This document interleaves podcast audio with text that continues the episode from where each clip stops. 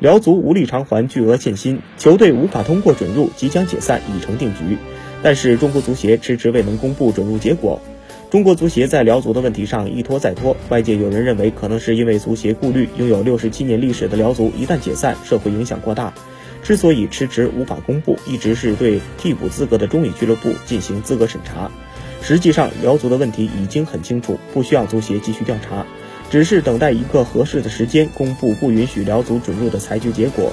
现在辽足上下对辽足准入已经没有丝毫幻想，他们现在就是希望中国足协赶紧裁决，给辽足一个痛快。